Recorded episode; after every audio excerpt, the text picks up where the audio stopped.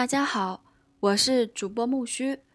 今天我们所要分享的是由德国的博多·舍费尔所写《小狗钱钱》，让孩子和家长共同成长的金钱童话。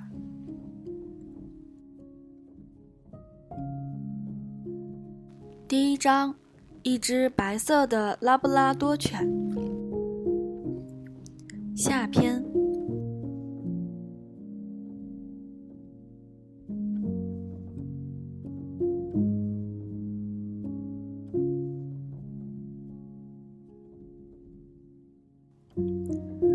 不久以后，我满十二岁了，一切还是老样子。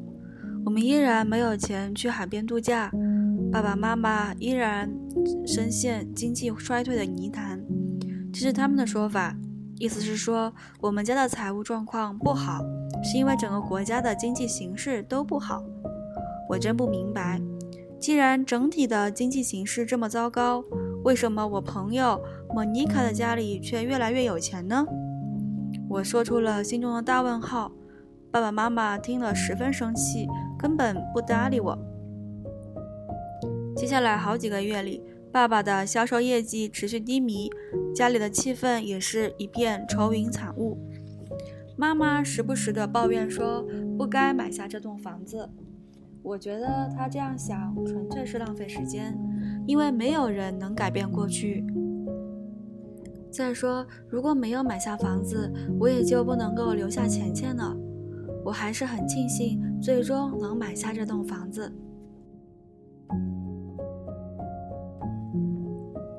有一天，神奇的事情发生了。这时，我在电视广照上看到了一个电话号码，打过去就是可以订购我最喜欢的音乐的新唱片。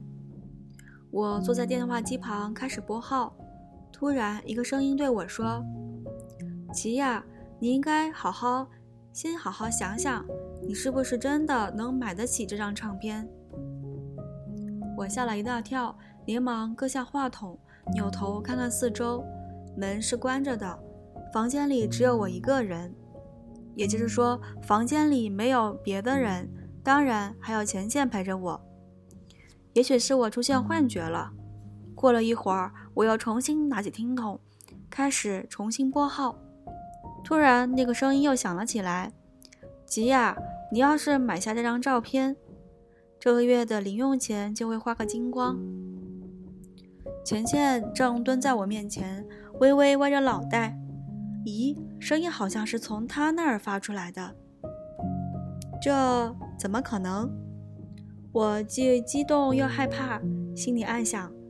狗是不会说话的，即使是钱钱这样聪明的小狗，也不可能会说话。钱钱看着我说：“很久很久以前，所有的狗都会说话，只是和人类说话的方式不一样。后来这项能力慢慢退化了，不过我仍然有说话的本领。”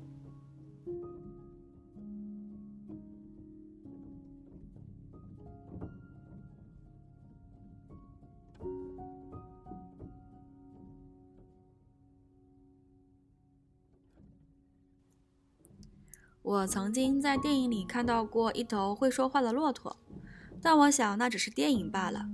现在我不是在电影里，而是在现实中。突然，我转念一想，也许我是在做梦，便赶紧掐了掐自己的胳膊。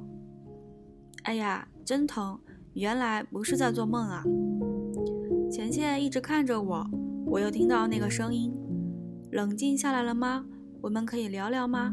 还是你要继续大惊小怪，继续掐自己呢？不知道为什么，刹那间，我觉得听到钱钱说话是那么的正常而合理，就好像我们已经这样交谈了好多年。只有一点我觉得奇怪，钱钱说话时嘴巴一动不动。我们小狗说话的本领可你可比你们人类高超多了。我们想告诉对方什么，就把想法直接送进对方的脑子里。钱钱说：“所以我也能知道你脑子里的想法。”我可真是惊讶极了，连忙问他：“你是说你能读出我所有的想法？”我一边说着，一边赶紧回忆自己都想过了些什么。钱钱打断我的思绪：“我当然知道你在想什么。两个生物彼此靠近时，总能或多或少明白对方心中所想。我知道你总是为爸爸妈妈的财务状况烦恼不已。我还发现你也开始犯和他们同样的错误了。能不能好好的和钱打交道，其实在人生的早期就已经定型了。”按理说，我本不应该和你说话。科学家们要是知道了，一定会把我关进笼子，拿我做各种各样的实验。所以我从来没有告诉过别人我会说话。可你冒着生命危险救过我，我就破例一次喽。不过这是我们俩之间的秘密，千万不能告诉其他人。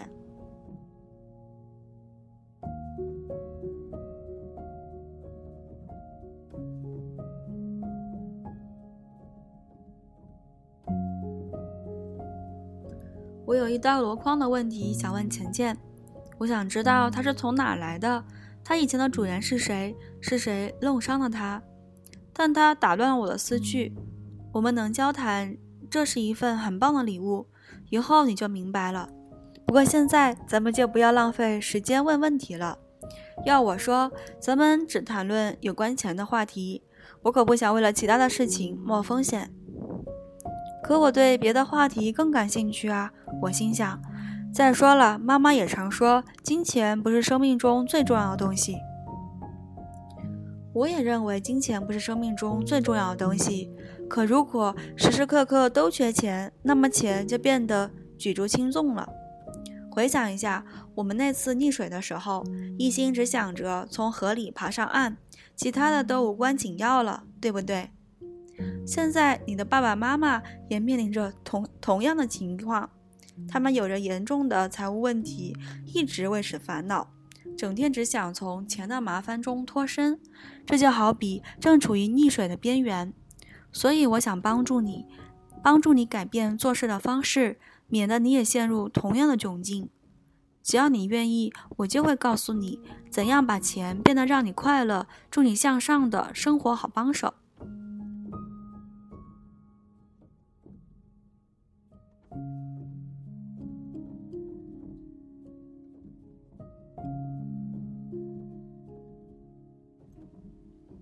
我可从没认真考虑过这件事儿。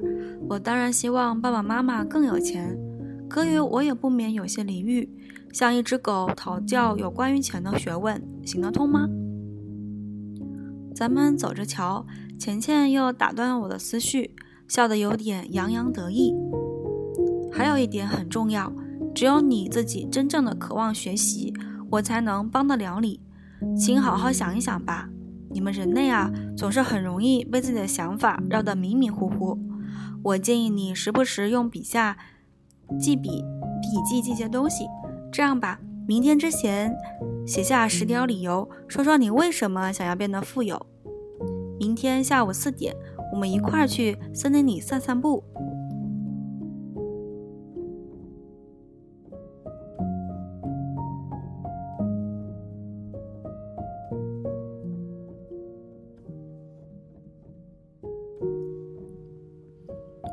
我总觉得自己还小，还没到一本正经思考钱这个艰深问题的年纪，而且爸爸妈妈的生活给我留下的印象是，钱实在不是什么令人愉悦的东西。钱钱当然知道我在想什么，我立即听到他对我说：“你的爸爸妈妈财务状况不佳，就是因为他们像你这么大时，没有学会怎么和钱打交道。”中国的智者老子有句名言：“天下难事必作于易，天下大事必作于细。”我想告诉你一些金钱的秘密和法则，但前提是你必须要有真的渴望变得富更富有。你首先得为此列出十条理由。在这之前，我不会再和你说话。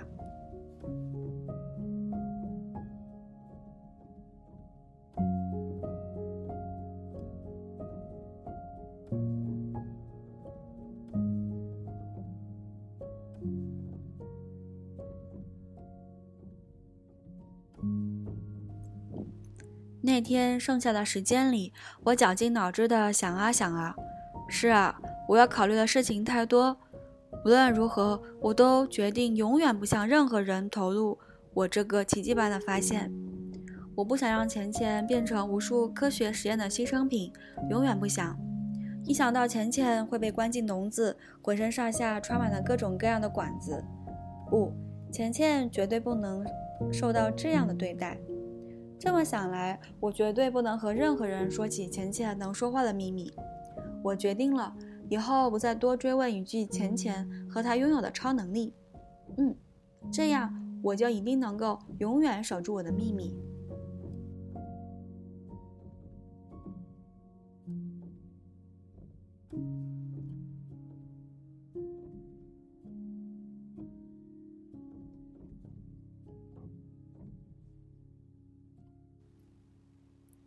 但是对于是否要开始考虑钱的问题，我还没有下定决心。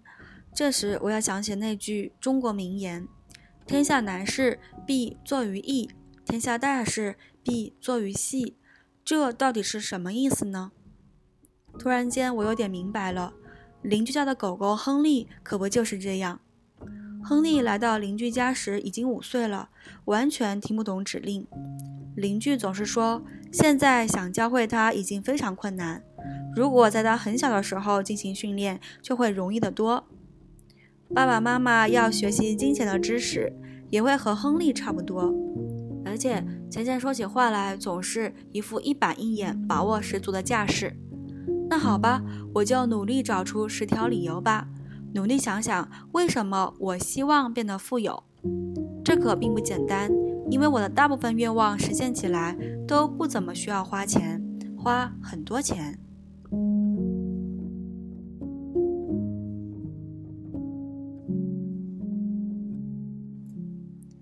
三个小时之后，我总算列出了一份愿望清单：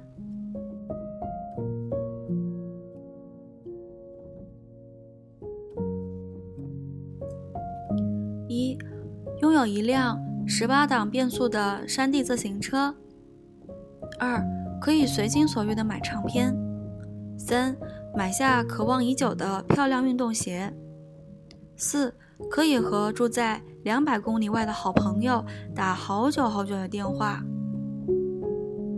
五，明年夏天参加交换生项目，坐飞机去美国，好提高我的英语水平。六。帮爸爸妈妈还清债务，让他们不再垂头丧气。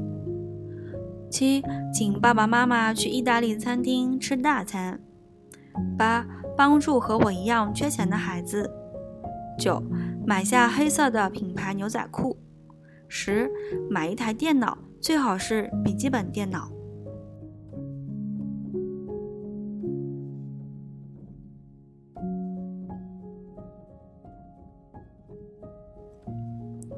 我把十条理由一一列了出来，突然有了一种想要变得富有的、变得更加富有的强烈渴望。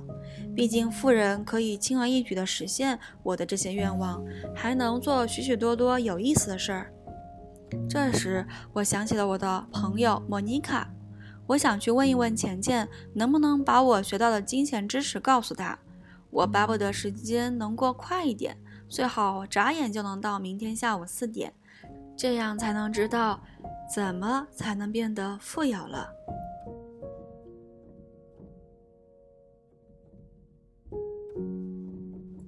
以上是我们今天所分享的文字，感谢你的收听，让我们期待下期更新吧。我是主播木须，拜拜。